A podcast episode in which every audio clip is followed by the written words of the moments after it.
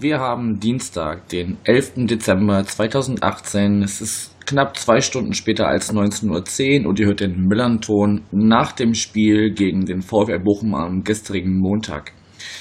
Das Spiel gewinnt der FC St. Pauli mit 1 zu 3 aus Heimsicht. Nach Toren von Sami Alagui in der 15. Minute, einem zwischenzeitlichen Ausgleich von Hinterseher in der 35. einem 2-1 Elfmeter-Nachschuss von Fehrmann in der jetzt 42. Minute, glaube ich, und ähm, dem 3 zu 1 von Mats Bülledal in der 86. Ja, damit ist die Unentschieden-Serie der Boys in Brown gerissen im Positiven. Unsere Serie reißt nicht, denn ihr hört auch jetzt wieder ein nach dem Spiel. Wir haben bis jetzt zu jedem äh, Saisonspiel ein, eine Episode, also zwei Episoden jeweils aufgenommen. Genau. Und darüber spreche ich jetzt zum einen mit Tom, den ihr aus dem Hingespräch schon kennt. Moin, Tom. Moin. Das war richtig, ne? Genau, jetzt darfst du. Und wir haben auch für die Gästeseite in dem Fall jemanden gefunden, der für die äh, Sicht aus, äh, aus, Sicht des FC Poli sprechen möchte. Das ist der Stefan. Moin, Stefan. Moin aus Neuss. Moin aus Neuss, genau. Da haben wir es eigentlich schon. Ähm, zu dir. Du kommst aus Neues und hast dich jetzt äh, bereit erklärt, mit uns darüber zu sprechen. Mhm. Über das Spiel. Und ähm, ja, du bist das erste Mal bei uns und äh, die Tradition ist, dass sich eigentlich unsere Gäste immer erstmal kurz vorstellen und klassischerweise fragen wir immer, wer bist du, was machst du und warum der FC St. Pauli in dem Fall? Ja, also, wer ich bin, äh, ist eben schon äh, durchgeklungen Stefan. Ähm, ähm, wie bin ich zum FC St. Pauli gekommen? Boah, das fängt, das fängt in den 90er Jahren bei mir an. Ähm, ähm, ich komme ursprünglich aus Mönchengladbach und da geht man dann oder ging früher zum Bökelberg, zur Borussia und ähm, das erste, wo ich mich bei St. Pauli daran erinnern kann, war ein Auswärtsspiel von St. Pauli in Mönchengladbach, wo Mitte der 90er Jahre eine Fuck Chirac-Tapete äh, hochgehalten wurde und äh, ich habe mich damals auch schon politisch interessiert und fand das halt beeindruckend, dass da so ähm, politische Statements hochgehalten wurden, die dann auch auf meiner Linie waren. Und das hat sich dann mit der Zeit halt so weiterentwickelt. Für den Sport habe ich mich sowieso schon immer interessiert. Und da sind dann halt zwei Sachen zusammengekommen, die, die mich halt interessieren und begeistern. Also Sport äh, auf der einen und Politik auf der anderen Seite. Und äh, das ist dann halt von Jahr zu Jahr mehr gekommen. Jetzt bin ich auch mittlerweile Mitglied beim FC St. Pauli, schaue, dass ich möglichst viele Spiele in meiner Nähe gucken kann. Und äh, ja, das ist halt mein Werdegang hin zum FC St. Pauli. Ja, also einer der, der vielen äh, Exil-Fans sozusagen. Richtig, richtig. Wie alt warst du? Du sagst jetzt gerade schon, du, äh, es geht in die 90er zurück. Wie alt warst du, als du das erste Mal ein Spiel von St. Pauli gesehen hast? Mm, das besagte Auswärtsspiel, boah, da war ich, da war ich 14, muss ich da gewesen sein, 14, 15 und habe dann auf der Ostgrade im alten Bökelbergstadion gestanden und äh, ja, 14, 15 und dann, dann, das war aber damals natürlich noch nicht so regelmäßig, dass ich die St. Pauli-Spiele besucht habe, wie ich das heute versuche hinzukriegen. Hm. Ist ja gut in dem Alter auch nicht so einfach, ne? Gerade mit der, mit der räumlichen Distanz. Genau, richtig. Okay, jetzt soll es aber gar nicht äh, um den Bökelberg gehen, sondern um das, wie heißt es, Ruhrenergie, Rheinenergie, nee, Ruhrenergie, ne? Also das heißt jetzt Vonovia Ruhrstadion. Ich weiß nicht, ob das für St. Pauli durchsetzbar wäre, ein großer Wohnungsbaukonzern als Hauptsponsor. Ähm, ja, lustig ist ja, dass äh, uns beide, also räumlich, die A57 trennt. Mittlerweile wohne ich in Köln-Pesch und da bin ich sehr schnell in Neuss. Das stimmt. Also ja. Neues North bin ich, glaube ich, vor meiner Wohnung, wenn ich jetzt das Auto springe in einer Viertelstunde. wenn ja, kein Stau ist. Das ist ganz lustig bei dem Gespräch, bei dem Gast. Neues ja. also halt von mir. Ja, vielleicht seid ihr euch auf der Autobahn schon mal begegnet. Bestimmt. Gut. Ähm, wie gesagt, es geht um, um das Spiel am, am gestrigen Montag. Ähm, Tom, wir haben vor dem Spiel gesagt, es wird ein, ein Spiel auf Augenhöhe aufgrund verschiedener Faktoren. Ähm, du hast auf den tendenziell eher ein Heimsieg, aber auch eher vielleicht ein Unentschieden getippt. Es ist anders gekommen. Wie hast du erstmal so grundsätzlich, abgesehen von, von den Details, zu denen wir noch später kommen, ähm, den Spieltag so erlebt? Wie bist du angereist und, und wie hast du dann im Stadion das Spiel erlebt? Ja, ich bin nicht über Neuss gefahren, über die 57, sondern über die Rheinbrücke und über die A1. So bin ich angereist und es war halt verregnet. Es war nicht so stauig wegen den äh, Staus, äh, die erwartet worden waren, äh, wegen des Bahnstreiks am Montag, aber es war halt ein stressiger Tag und ich hatte dann letztendlich doch nicht so die Fußballatmosphäre. Das ist halt, wenn du drei Montagsspiele von vier Heimspielen hast, dann ähm, ist einfach Montag anreisen doof. Und ich finde, das hat man auch ein bisschen gemerkt beim Publikum. Also das letzte Spiel gegen Aue mit weniger Zuschauern, weniger Gästefans, war die Stimmung in Bochum auf Bochumer Seite besser, weil die Leute montags eben auch nicht trinken können. Ja, und dann ähm, lief das Spiel ja auch relativ früh, tormäßig für St. Pauli und in der zweiten Halbzeit auch spielerisch ja, das war also meine Anreise war also etwas genervt nach einem langen Arbeitstag. Das hatte jetzt mit dem Spiel erstmal nichts zu tun. Dadurch war, ja, wäre die Stimmung besser geworden, wenn das Spiel besser gelaufen wäre. Anreise war aber nicht so problematisch. Aber okay. Stefan, wie war es bei dir? Hast du dir den Tag freigenommen, um anzureisen? Nee, musste ich zum Glück nicht. Äh, für mich ist es ja auch ein ähnlicher Katzensprung gewesen wie aus Köln. Allerdings hatte ich leider Stau. Ich musste nämlich über Essen fahren und äh, das ist, äh, wer das nicht kennt, das ist äh, na, im Berufsverkehr eigentlich eher eine Katastrophe, dann durchs Ruhrgebiet zu fahren. Also äh, bei mir war es stressiger, die Anreise. Ähm, äh, ich war mit einem Kumpel da, wir waren so gegen 19.30 Uhr am äh, in Bochum am Stadion, ähm, haben ein bisschen vorm Gästeblock gestanden. Ähm, da waren natürlich die üblichen Hundertschaften da. Ähm, soweit wie ich das aber mitbekommen habe, war es äh, sehr ruhig. Äh, ähm, Vorkommnisse sind mir da jetzt nicht so aufgefallen. Also äh, völlig anders, sage ich mal, als es in Bielefeld der Fall war.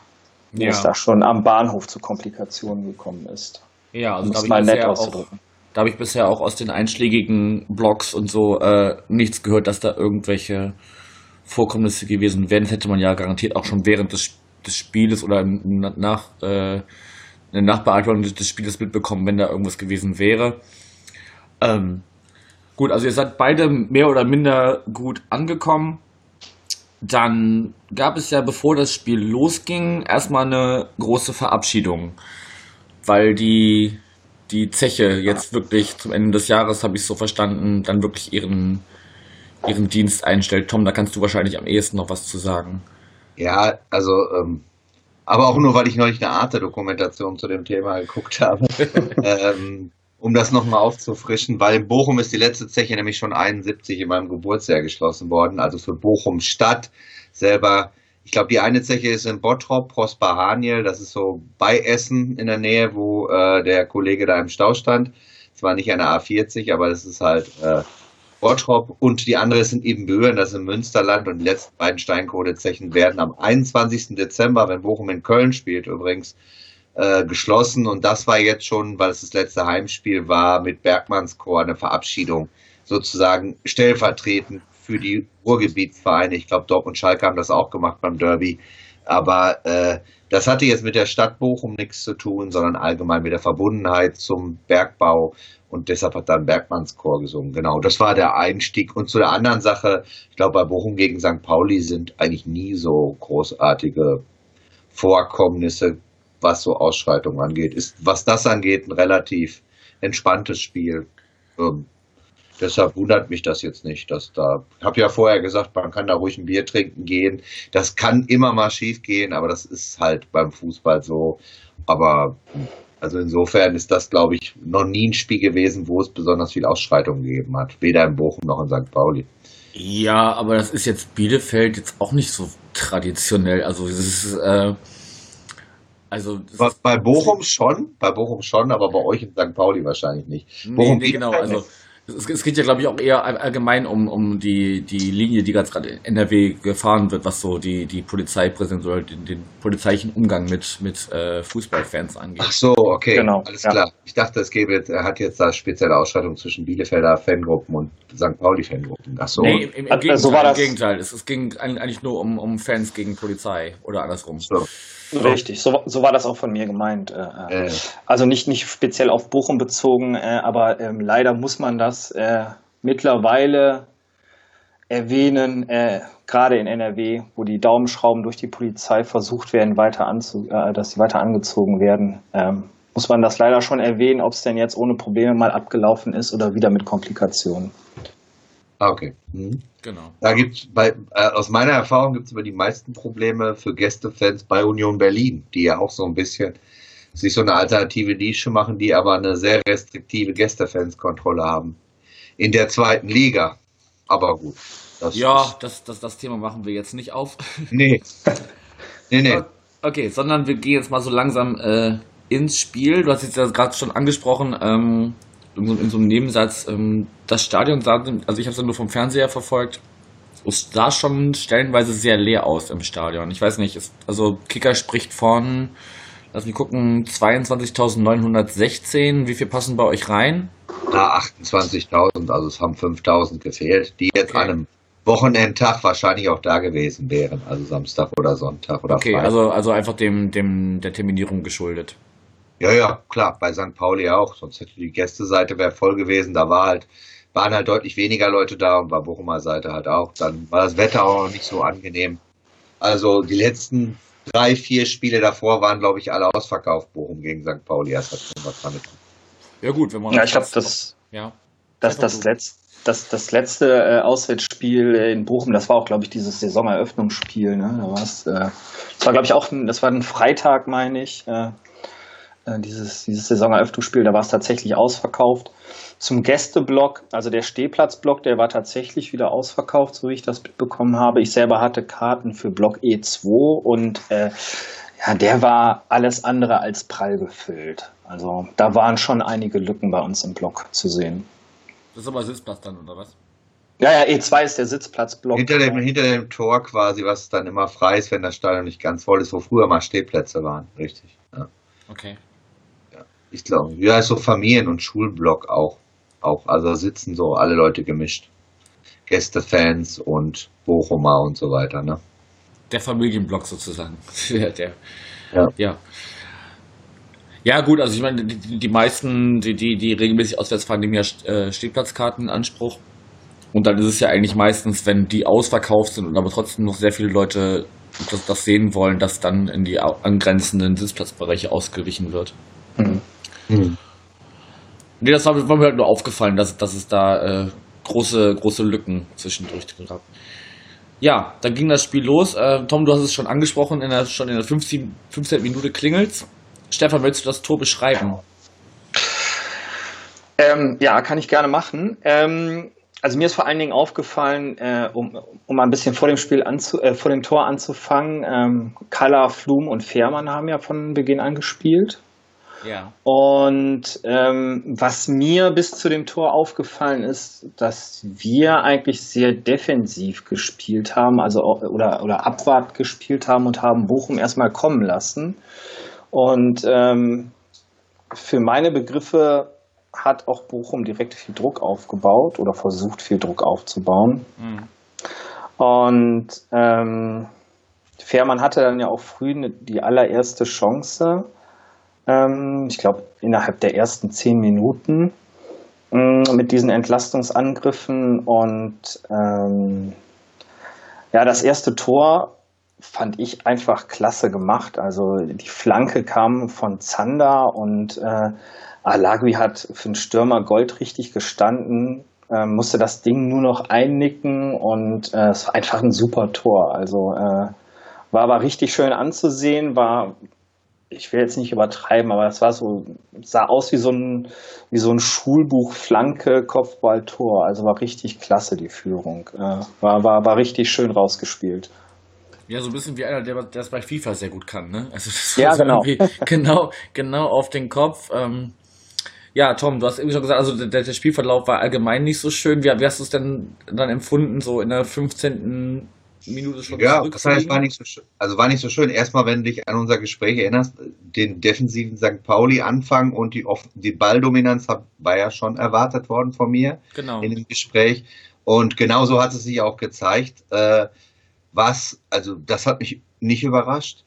Entscheidend war mir klar, ist, wie effizient die Chancen ausgenutzt worden ist. Und das hat St. Pauli in der ersten Halbzeit halt gut gemacht. Nicht nur dieses äh, 1-0, sondern auch nach dem 1-1 schnell wieder 2-1. Okay, durch einen Elfmeter-Nachschuss, aber immerhin. Ne? Und ähm, das war entscheidend für das Spiel, weil ich würde sagen, in der ersten Halbzeit war es eine unverdiente Führung für Pauli. Pauli ist aber dann in der zweiten Halbzeit ganz anders aus der Kabine gekommen. Das hat Bochum, wenn man Bochum-Spiel dieses Jahr sieht, oft, dass sie eine erste Halbzeit spielen, wo man denkt, wow, also viel den Ball haben, jede Mannschaft hinten reindrücken, auch äh, vermeintlich starke Mannschaften und wo man denkt, die sind stark, die müssen nur noch ein Tor machen und dann in der zweiten Halbzeit hat St. Pauli ja die erste Viertelstunde nur gespielt und dann hatte Bochum Glück, dass sie nicht noch äh, früher die Tore bekommen haben, die in der ersten Halbzeit vielleicht noch glücklich gefallen sind. Da waren aber dann vier, fünf, sechs Hochkaräter für St. Pauli. Insofern ging dann hinter der Sieg in Ordnung ähm, über die ganze Spielzeit, weil man dann in der zweiten Halbzeit auch nicht mehr die Kraft hatte, das so weiterzuspielen. Ja. Ja, was man halt sagen muss, ne, also das, äh, der, der Nachschuss von Fährmann hätte eigentlich nicht zählen dürfen, weil er zu früh in den Strafraum läuft. Wobei ich jetzt auch Stimmen gehört habe, die sagen, äh, dass sowieso da einiges äh, falsch gelaufen ist bei diesem, bei diesem Elfmeter. Also, also Alagui schießt zu früh, auch einige Bochumer laufen zu früh in den Strafraum, mhm. weil irgendwie alles unkoordiniert und, und nicht äh, gemäß dem, dem des Pfiffes ist. Ähm, aber gut. Zum, zum Schiedsrichter, wenn wir jetzt gerade da sind, was habt ihr für einen Eindruck von Benedikt Kempkes gehabt, so insgesamt? Also, ja, sag du also der, der Elfmeter, äh, den, den, der hätte nicht zählen dürfen, muss man, muss man ganz klar sagen. Also ich habe mir das, ich habe mir das nochmal angeguckt in der Zusammenfassung und, und Fährmann war schon, also der hat quasi auf einer Höhe fast mit dem Schützen gestanden, äh, soweit stand er im Strafraum drin äh, beim Ausführen des Elfmeters. Meiner Meinung nach hätte das der, der Schiedsrichter sehen müssen. Ja, dann ähm, ist die Frage, warum pfeifst du es nicht direkt zurück oder, oder pfeifst ihn zurück und sagst ihm, hey, du geh ja. einen Meter zurück oder so. Ja, sondern lässt den, den, den Strafschuss erst geschehen. Ja, also ich weiß auch nicht, wo der, wo der, keine Ahnung, wo der Schiri da äh, drauf geachtet hat, ob der da nur irgendwie auf den Ball geguckt hat und das nicht im Augenwinkel wahrgenommen hat. Und da muss man dann ja auch fragen, was hat der Linienrichter denn gemacht? Also einer von beiden hätte es eigentlich sehen müssen und dann den, den Elfmeter nochmal neu ausführen lassen müssen. Ähm, Glück gehabt letztendlich, ähm, dass der doch gezählt hat. Also ich würde mich da jetzt nicht beschweren als St. Pauli-Fan. Ja, Aber ansonsten fand ich den Schiri, dass er nicht so schlecht gepfiffen hat. Also für mich waren da jetzt keine groben Schnitzer dabei, die, die, die auf einer Linie wären mit dem Schnitzer beim Elfmeter. Ich weiß nicht, wie die Bochumer Seite das jetzt gesehen hat. Aber aus St. Pauli-Sicht bin ich nicht unzufrieden mit dem Schiri. Ja, also ich habe erstmal, muss ich sagen, die, die, die Entstehung zum Elfmeter war auf der anderen Seite. Ich sitze im Block A, Nähe der Bochumer Fankurve. Ich konnte wirklich nicht sehen, ob das ein Elfmeter war, erstmal oder nicht. Ich habe hintergehört, es soll einer gewesen sein. Ich habe es noch nicht gesehen. Hatte heute keine Zeit mehr, das anzugucken. Erstmal zum Elfmeter. Ähm, dann war es wohl ein Elfmeter. Dann habe ich hinterher auch gehört, dass der Schütze wohl, äh, der Nachschütze wohl sich zu früh bewegt hat. Auch das konnte man von meiner Seite aus nicht sehen, oder? Mir ist der Schiedsrichter vorher an, aufgefallen, weil er in der ersten Halbzeit, als das Spiel eben noch offen war, ähm, bei Kleinigkeiten immer für St. Pauli in dieser Phase gepfiffen hat. Später, als das Spiel gelaufen war, nicht mehr. Da, da war er wieder äh, total neutral, aber dann war das Spiel auch durch. Ähm, und da war mir klar, dass nach der Situation, dass er sich für einen Elfmeter entscheidet. Ähm, ich war, konnte aber, wie gesagt, nicht sehen, ob es ein Elfer war und ich konnte auch diese Nachschusssache nicht sehen. Ähm, letztendlich war das natürlich ein bisschen, das war deshalb doof, nicht weil das, weil das, ob der jetzt berechtigt ist oder nicht, sondern weil es zum Tor gegen St. Pa also gegen Bochum geführt hat, gegen diesen in letzter Zeit Angstgegner St. Pauli. Und man hat dann direkt nach der Pause gesehen, wie das den St. Pauli-Spielern Selbstvertrauen gegeben hat. Die sind ja dann überall verartig rausgekommen Und das war halt auch das, was der Kauczynski wahrscheinlich seinem Team gesagt hat, ne? dass man jetzt sich ein bisschen mehr äh, auf schnelle Gegenstöße einlassen soll. Und da hat man die Bochumer Abwehr echt einige Male blöd aussehen lassen. Also St. Pauli-Spieler sind dann im 5-Minuten-Takt frei vor Riemann aufgetaucht. Und das war schon zu einfach. Also das war der Punkt, weshalb man sagen muss, ist die Niederlage hoch verdient. Wenn man so offen spielt hinten, ja und vorne eben auch seine Chancen dann nicht mehr macht.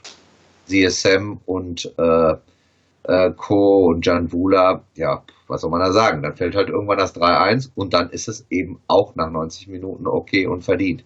Und dann kann man natürlich über den Elfmeter-Nachschuss reden, aber man muss erstmal darüber reden, dass es nicht so sein kann, dass man bei, beim gleichen Niveau, was beide Mannschaften ja so unterm Strich haben, so oft den Gegner durchkommen lässt zu Hause. Also das ist schon aufgefällig gewesen gestern und eben auch schlecht. Das ärgert mich auch.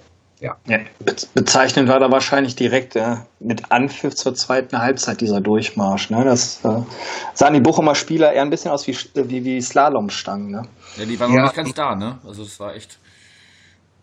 Aber es war ja nicht nur am Anfang, es war dann eine Viertelstunde eine Phase, wo St. Pauli äh, ständig vor dem Bochumer Tor auftauchte, wo Riemann zwei, dreimal ein Abwehrbein retten musste.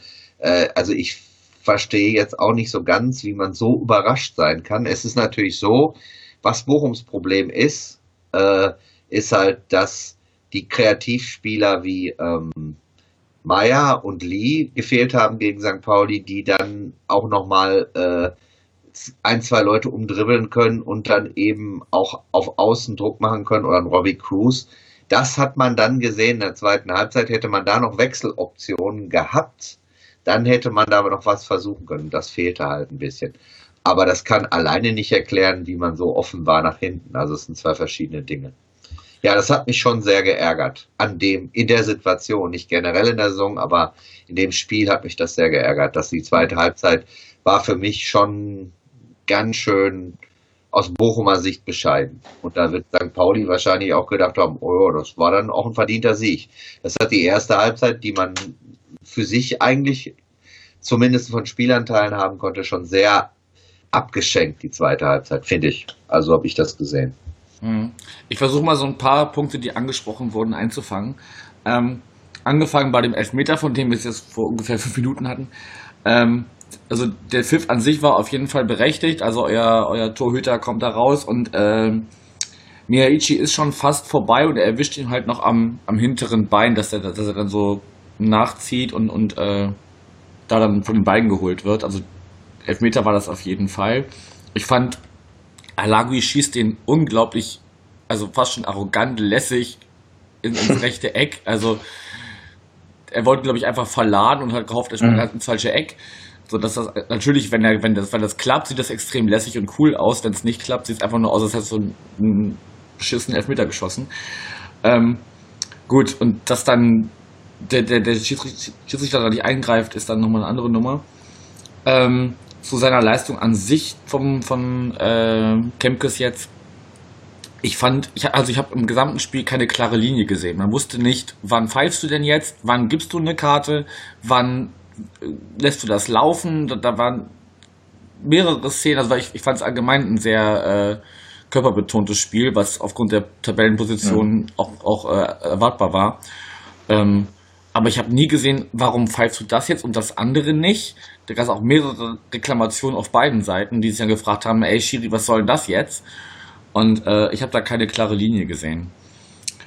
Ähm, ja, ja. Was, man, was, was man vielleicht sagen muss auch noch, also du bist den Statistikwert schon noch reinbringt, äh, seit dem 19. April 2013 hat St. Pauli in Bochum nicht mehr verloren. also das sind jetzt schon fünfeinhalb Jahre, die wir äh, bei euch zumindest umgeschlagen sind. Da war auch Unentschieden dabei, aber ihr liegt uns. Das hast du ja im Vorgespräch auch schon angedeutet. Ja, das ist das. Und ich glaube, dass so Statistiken, man versteht es ja immer nicht so richtig, weil das ist ja wirklich eigentlich nur wie äh, äh, Mathematik, wo man sagen kann, das sind Wahrscheinlichkeiten, aber Wahrscheinlichkeiten sind ja in so einem Spiel hinfällig eigentlich, aber offensichtlich setzt sich erst im Kopf der Spieler fest, die damals ja noch gar nicht in Bochum gespielt haben oder in St. Pauli.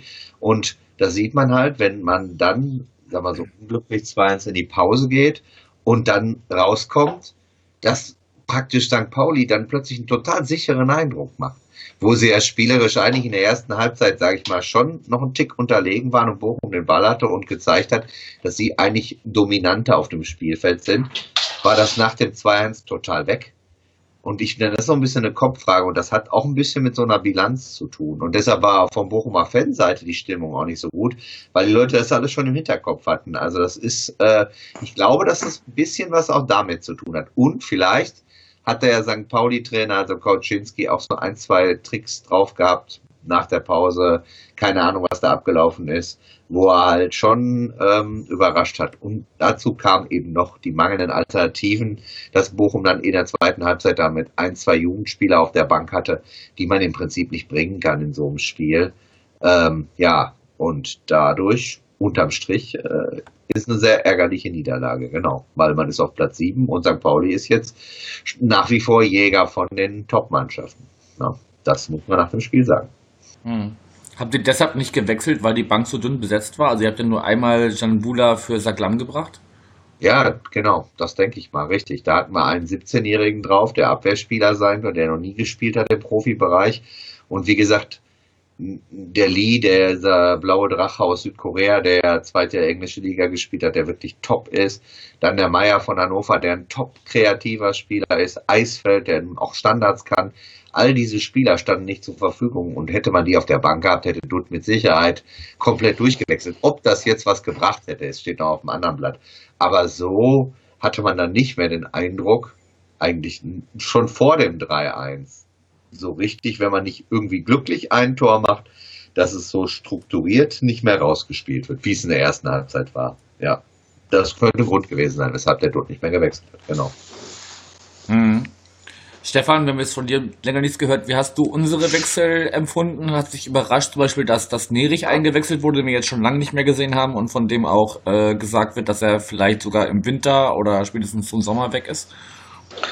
Also ich habe mich, ich habe mich vor allen Dingen gefreut, dass Nerich eingewechselt wurde, ich mich äh, weil auch tatsächlich. Ich, ich halte den, ich halte den nach wie vor für einen guten Spieler und ich fände es schade, wenn er wechselt und ähm, letztendlich hat hat er ja, war er auch wieder an, an dem, an dem 3-1 war er ja auch irgendwie wieder beteiligt gewesen und ich hoffe persönlich, dass ihm das jetzt so einen Push gegeben hat, äh, die Sache vielleicht nochmal noch mal, äh, motivierter anzugehen, ohne ihm da was vorwerfen zu wollen und dass er vielleicht die Chance nutzt und von Kauczynski auch die, die Chance bekommt, über Einwechseln sich halt nochmal zu beweisen, dass er vielleicht gar nicht wechseln muss, sondern äh, ähm, bei uns bleibt. Und zu den anderen äh, Einwechslungen, die Kauczynski äh, äh, da wieder vorgenommen hat, da hat sich das fortgesetzt, was wir die ganze Saison schon gesehen haben. Wenn er einwechselt, sind die Leute, die eingewechselt werden, immer für ein Tor gut. Also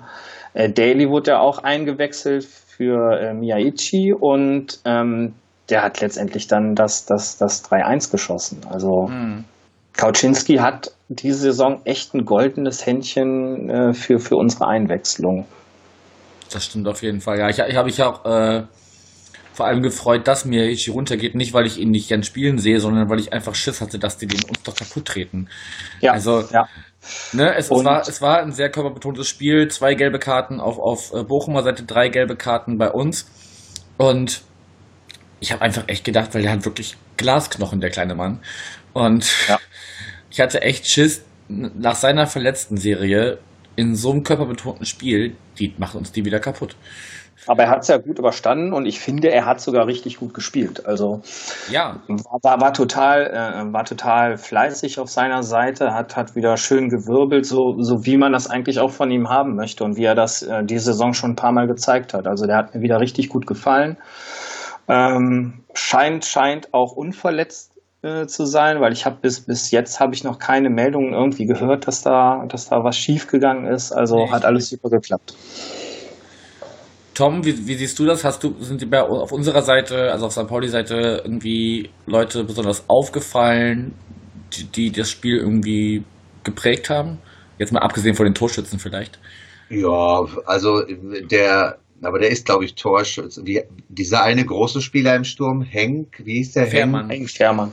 Genau, ähm, der war einfach, ist mir in seiner Körpergröße aufgefallen. Dann Himmelmann hatte eben auch, das muss man auch sagen, bei Bochum hatten Weiland und Giamera einen schwachen Tag, die sind sonst Leistungsträger. Und Riemann, der in letzter Zeit auch ein Garant war, der auch in dem Spiel gut war, hat halt diesen Elver verursacht. Ähm, also es haben auch individuelle Fehler zu den Toren geführt, aber aufgefallen ist mir vor allen Dingen diese Strategie der überfallartigen Konter. Und die waren äußerst effektiv. Und die waren halt in der zweiten Halbzeit auch sehr massiert. Und einfach ein schnelles nach vorne spielen ähm, und eben dann eigentlich äh, gar nicht so ein einzelner Spiel, aber viele Leute, die schnell ähm, vor des Gegners Tor auftauchen und dann mhm. eben auch torgefährlich sind und auch Tore schießen. Ne? Und da mhm. eben vor allen Dingen in der zweiten Halbzeit überhaupt kein Mittel mehr gefunden und eben auch nicht mehr wie eine Heimmannschaft agieren können. Also aufgefallen ist, sind mir jetzt nicht die besten Spieler in dem Sinne oder die Torschützen alleine, sondern diese, dieser, dieser Matchplan von Kauczynski in der zweiten Halbzeit mit der Überfalltaktik und ähm, immer wieder tauchten die auf und es waren immer dann noch Einzelleistungen, die die Angriffe gestoppt haben, aber da hatte man also hinten auch nicht die richtigen Ideen. Und da ist Bochum auch nicht so verletzungsgeplagt wie im Mittelfeld bei den Kreativen, wo man sagen kann, okay, da fehlte der eine oder andere. Und da ähm, hätte man vielleicht reagieren müssen. Ich weiß es nicht. Also ich bin jetzt nicht der große Taktikkenner. Ich weiß nicht, ob das ein taktisches Problem war, aber es wirkte ein bisschen wie ein taktisches Problem in der zweiten Halbzeit. Also um da nochmal einzuhaken, meine Wahrnehmung war auch, dass Kauczynski äh, Fährmann richtig gut eingesetzt hat für, das, für dieses Spiel, weil er war immer so als Ballverteiler, was ja gerade bei Kontern immer ganz gut ist, war immer als Ballverteiler anspielbar hat, hat, die, hat die Bälle dann, dann weiter verteilt, ist dann auch nach vorne gelaufen. Der war auch, also gegen Ende des Spiels war der Fährmann auch richtig platt, das konnte man dem auch richtig anmerken. Aber der hat sich, hat ordentlich rumgewühlt da im Sturm und ähm, meiner Meinung nach auch die Bochumer Abwehr ein bisschen durcheinander gebracht. Ja, also ich meine, ne, sowohl Alagui mit einem Tor, einem Assist, Fährmann ein Tor, ein Assist. Äh, was willst du mehr von, von, von, deiner, von deinem Sturm? Ne? Also, ja, perfekt. Und ja, es ist halt die, die gnadenlose Effizienz. Ne? Also wir hatten insgesamt 34% Ballbesitz und äh, daraus dann so ein Ergebnis zu machen, spricht halt für eine äh, gelungene Auswärtstaktik, ne? Weil also das, das kannst du ja zu Hause nicht bringen. Aber speaking of äh, Auswärts und zu Hause, vor dem Spiel, oder glaube ich, stand jetzt auch noch, steht ähm, St. Pauli auf Platz 3 der Auswärtstabelle. Form, formtechnisch betrachtet, also die letzten sechs Auswärtsspiele auf Platz 2. Da ist Bochum auf Platz 12 bzw. 14. Und wenn man sich die Heimtabelle anguckt, die Heimstatistik sind wir auf Platz 11, Bochum auf 2 vor dem Spieltag und jetzt äh, nach Formtabelle Bochum 6, St. Pauli 11. Ähm, also eigentlich war es ein, ein, eine Partie wiederum sehr ausgeglichen. Ne? Also äh, starkes Auswärtsteam gegen ein starkes Heimteam. Ja, es hat sich am Ende dann doch nicht so bewahrheitet, wie wir es wie vor dem Spiel äh, prognostiziert hatten, dass es sehr umkämpft wird. Also naja, es war in der ersten Halbzeit war es schon umkämpft. Also das ja, war ja, aber, aber, aber, ja aber ich würde sagen, mit, also es war dann in der zweiten Halbzeit schon ein bisschen einseitig zugunsten von St. Pauli. Ja, da haben sich verschiedene, ich würde sagen, da haben sich verschiedene Sachen bemerkbar gemacht. Ne? Im Köpfen der Spieler hat sich da einiges festgesetzt. Und wenn du so spielst wie Bochum, da musst du auch die Tore machen, also nicht nur eins, sondern dann muss eben auch ein, ein Sam mal ein Tor machen oder Jan Wula und die sind dann eben auch zu Tor ungefährlich gewesen. Und da hat St. Pauli im Moment einen Lauf. Und wie gesagt, die haben auch in der zweiten Halbzeit eine Taktik gefunden, mit dem Bochum da nichts anfangen konnte. Mit Rückenwind, wohl auch wissend, dass der Schiedsrichter nicht unbedingt ein Heimschiedsrichter ist, sagen wir es mal so, äh, der eben auch keine klare Linie hatte. Das heißt, beide Mannschaften haben dann recht robust gespielt, was mir eigentlich gefällt. Also das will ich eigentlich beim Fußball sehen. Deshalb fand ich das gar nicht so schlimm. Aber äh, ja, spielentscheidende Situationen sind halt gebe ich einen Elfmeter oder nicht? Hätte er den Elfmeter auf der anderen Seite gegeben? Das sind immer so die Fragen, die ich mir stelle. Aber Schiedsrichter dafür allein verantwortlich zu machen, ist natürlich auch albern. Ne? Also insofern, ich würde sagen, es sind mehrere Faktoren zusammengekommen und haben halt zu dieser Niederlage geführt. Und es wird jetzt nicht einfacher für Bochum bei Union Berlin am Samstag und dann gegen Köln vor Weihnachten am Freitag. Beides auswärts und auswärts sind wir ja nicht so erfolgreich bis dato gewesen. Also es könnte, könnte nochmal kritisch werden bis Weihnachten für Bochum. Wenn jetzt diese negative Tendenz anhielte, kurzfristig, dann wird es nochmal schwierig. Das muss man sehen. Das ist jetzt auch wieder offen. Ja, ja, also es könnte durchaus dann noch, gerade weil das alles ja noch relativ eng beisammen ist, äh, dann durchaus noch mal so ein bisschen in Richtung eher Mittelfeld oder unteres Drittel gehen. Ne? Also wenn die beiden ja. verloren gehen und ringsrum gewonnen wird vielleicht. Absolut. Dann kann ja. man abrutschen auf Platz 12 und dann hat man unter Weihnachtsbaum nicht die Perspektive nach oben. Und die hat St. Pauli jetzt. Also das war deshalb schon ein wichtiges Spiel und das ist auch sehr ärgerlich, dass es verloren gegangen worden verloren gegangen ist oder verloren wurde, wie, wie man es sehen will. Ne? Und natürlich für St. Pauli super, dass man da wieder äh, punkten Klar. Ja. ja, auf uns warten jetzt äh, Kräuter Fürth und Magdeburg, jeweils zu Hause. Und äh, ja, mal, mal sehen, ob man da noch äh, sich ein bisschen um, um festsetzen kann oder ob es dann vielleicht auf einen respektablen Platz im oberen Drittel, weiß ich nicht, Sechster, Siebter, das wäre für mich auch vollkommen okay. Ich muss gar nicht in diesem Aufstiegsrennen, weil dann, dann hast du auch mal wieder die Pressestimmen, die dann sagen, ja, hier äh, äh, Favoritenjäger St. Pauli oder keine Ahnung was. Das, das brauche ich auch nicht unbedingt, da so in diese, in diese Verfolgerrolle reingeschrieben zu werden, weil das hat uns in der Vergangenheit nicht gut getan. Naja, so ein Spiel wie, wie gestern kann man ja auch eben nur bringen, wenn man auswärts spielt. Und wenn St. Pauli zu Hause gegen Magdeburg spielt, werden sie mit Sicherheit mit einer anderen Strategie spielen müssen mhm. äh, weil Magdeburg mit Sicherheit nicht so ein Ballbesitz-Fußball spielen wird auf St. Pauli, wie Bochum das jetzt mal zumindest versucht. Ähm, und da wird's, da ist es sicherlich leichter, wenn man sich nicht so hohe Ziele setzt. Aber ich glaube jetzt, aufgrund des Spiels gestern, das ist ja auch mal ein bisschen eine Verlaufssache, das ist ja nicht immer alles so vorgegeben, ähm, Fürth hat auch ein bisschen eine Schwächephase. Magdeburg ist eine Mannschaft, die eben gegen Abstieg spielt und deshalb alles einsetzen wird, aber spielerisch halt begrenzt ist. Da kann St. Pauli auch beide Spiele gewinnen und dann sind sie nun mal Jäger der Mannschaften da oben. Das wird so sein. Also das auf jeden Fall. Also man kann definitiv die zwei Spiele gewinnen, aber ich bin froh mit, ich bin, ich bin glücklich mit der zweiten Liga und äh, aufsteigen muss ich nicht. Und hm, die Jägerrolle, die wird einem immer manchmal auch zu schnell zugeschrieben. Und äh, mhm. ich bin der Meinung, dass das eine Mannschaft auch eher verunsichern oder, oder aus dem Konzept bringen kann, wenn man, wenn man zu, zu viel von, von Jägerrolle schreibt. Ähm, aber ich habe das Gefühl, dass das dass, dass, äh, Kauczynski selber und die Mannschaft und äh, der nähere Kreis um die Mannschaft herum, die sind sich dessen schon bewusst. Und äh, ich glaube, Kauczynski hat jetzt auch gesagt, er sieht sich auch nicht in der Verfolgerrolle oder, oder im Aufstiegsrennen. Und das ist, glaube ich, genau das Richtige. Also lieber Step für Step denken und äh, froh sein, dass wir hoffentlich nicht wieder so eine Saison erleben, äh, wie im letzten Jahr, wo es dann doch ähm, viel Zittern mit dabei war. Ja, also ich glaube, von Zittern sind wir jetzt schon sehr weit entfernt mit dem ja, Punkt, glücklicherweise, glücklicherweise. Mit dem Punktekonto, das wir haben. Ich glaube, auch Bochum wird mit den wirklichen Abstiegsplätzen nur schwerlich noch in, in Kontakt kommen. Da, da sind ja schon einige Punkte dazwischen. Wenn man sich da nicht komplett äh, doof anstellt oder, oder weiß ich nicht, auch aus irgendwelchen Gründen in ein Loch fällt, dann äh, sollte das eigentlich so weiß ich nicht, im Frühjahr, so März oder so, sollte man eigentlich schon safe sein, dass man mit dem Abstieg nichts mehr zu tun hat. Mhm. Es sei denn, die, die, die, da unten kommen jetzt irgendwie, weiß ich nicht, holen sich in der Winterpause die, die Knaller-Verpflichtungen, aber wer, wer geht schon zu einem äh, Tabellenletzten oder Vorletzten in der zweiten Liga? Ähm, muss man sehen. Aber also auf jeden Fall kann man da sehr beruhigt in den Winter gehen. Also wie gesagt, ne, jetzt am, am Samstag oder am Wochenende sind ja die, die letzten Spiele der Hinrunde, dann, dann gibt es noch das erste der Rückrunde und dann kann man, glaube ich, schon sehr gut sehen, wo die Reise hingeht, zumindest tendenziell.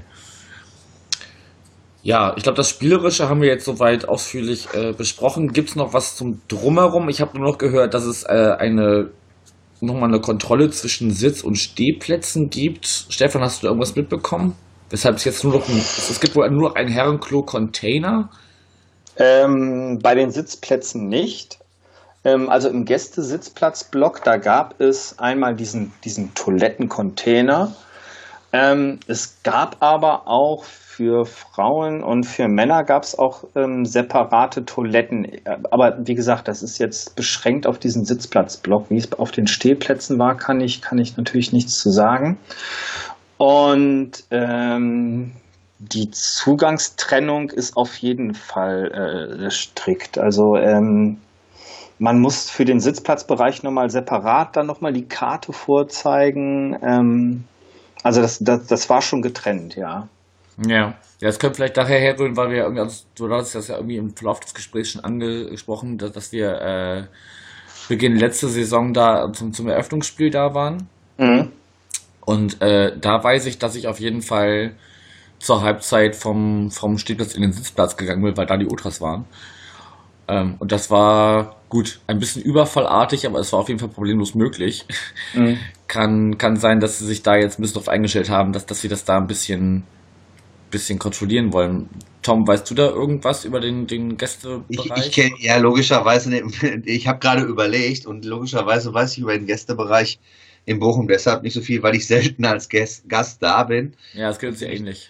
Ähm, ähm, äh, da kann ich echt nicht. Also ich weiß natürlich, dass die Einlasskontrollen strikt sind, weil äh, einfach äh, äh, in Bochum diese Zirkulation hinter der Gästekurve eingestellt wurde, wenn andere Mannschaften kommen. Ja, wenn jetzt Magdeburg oder Dresden in der Rückrunde kommen, dann äh, ist es sicherlich auch notwendig. Und die Bochumer Ultras standen eine Zeit lang äh, jetzt sind sie wieder zurückgekehrt in die Ostkurve an dem Bereich äh, Haupttribüne Mitte und gar nicht so weit von den Gästefans entfernt. Insofern musste man bei Spielen gegen Köln oder so, war man dann schon relativ nah an den Gästefans dran. Das heißt, ähm, das hat auch nochmal eine zusätzliche ähm, Motivation gegeben für die Polizei, da abzusperren. Aber was da in einzelnen Kontrollen im Gästebereich sind, da habe ich echt keine Ahnung. Kann ich nichts zu sagen. Okay, ja, wie gesagt, ich habe es auch nur äh, vom Hören sagen vom, vom magischen FC-Blog. Ähm, aber auch nur so ein paar Zeilen, wo man sich nicht, sich nicht genau vorstellen kann, wenn man nicht dabei war.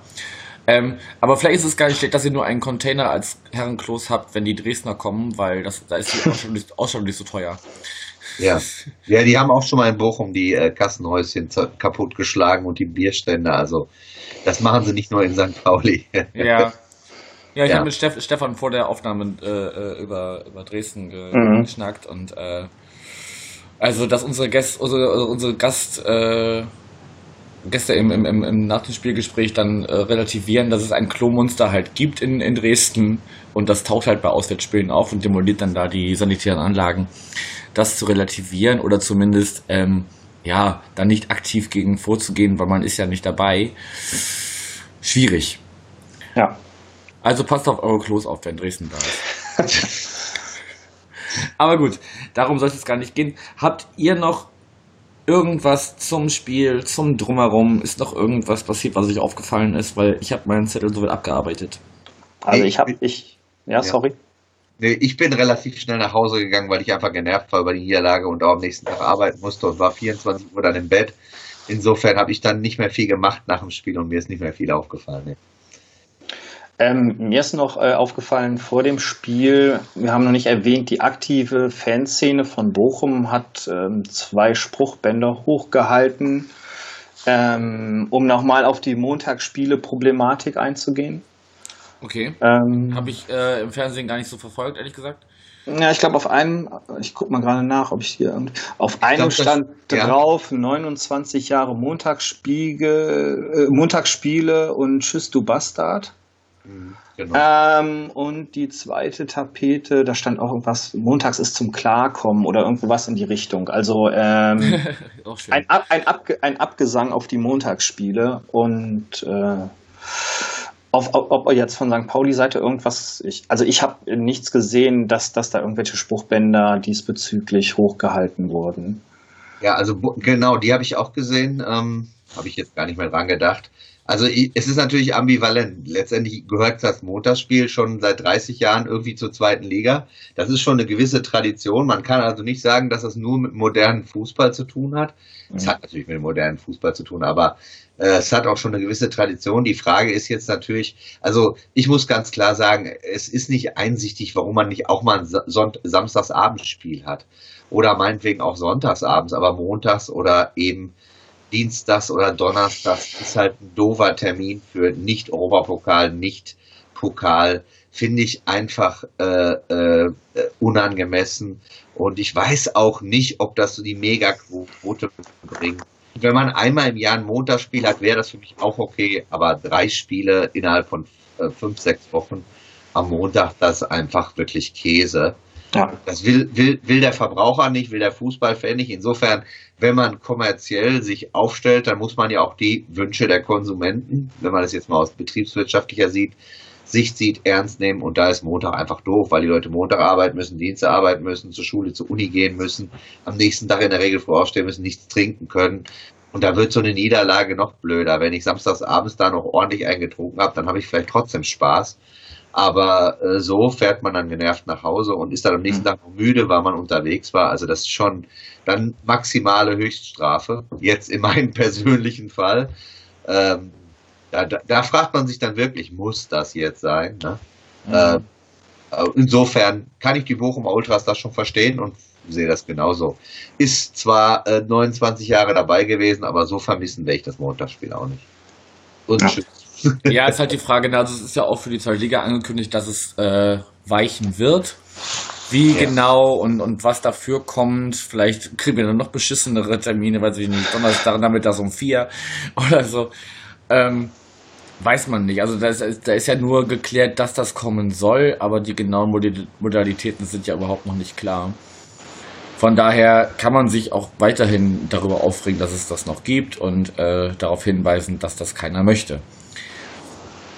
Gut, bevor wir jetzt das Montagsspiele-Thema noch groß, groß ausweiten, wenn ihr sonst nichts mehr habt, ähm, Tom, du hattest in der, in der Hinrunde oder im Gespräch schon äh, dein, deine Podcast-Empfehlung ausgesprochen. Stefan habe ich auch vorgewarnt und mhm. du, du darfst jetzt auch nochmal äh, zwei drei Sätze loswerden, was du so abseits des Fußball-Podcast-Wesens, äh, weil da gibt es ja auch schon mehr als genug, empfehlen möchtest.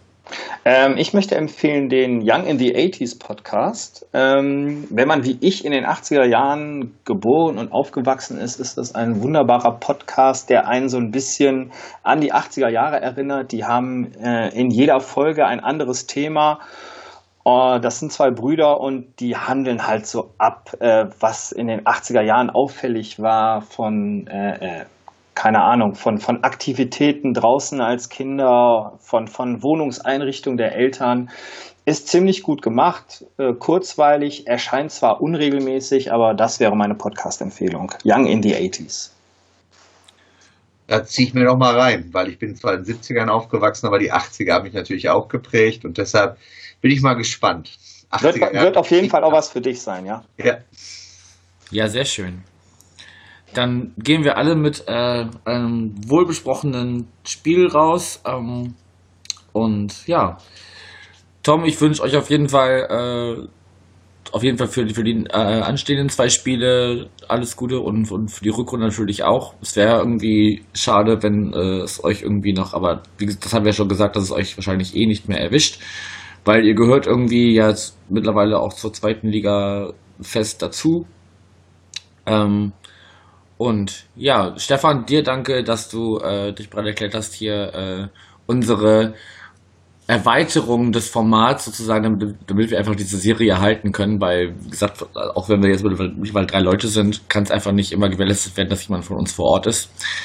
Ähm, von daher machen wir das sehr gerne und haben wir da jetzt mit dir vielleicht einen noch weiteren äh, ein weiteres Ass im, im Ärmel, das, das ja, wir aus, ausschütteln können, wenn, wenn wir niemanden haben, der äh, beim Spiel zu Gast war. Und ja, danke euch beiden und ihr dürft jetzt noch was loswerden, wenn noch irgendwas auf der Seele brennt.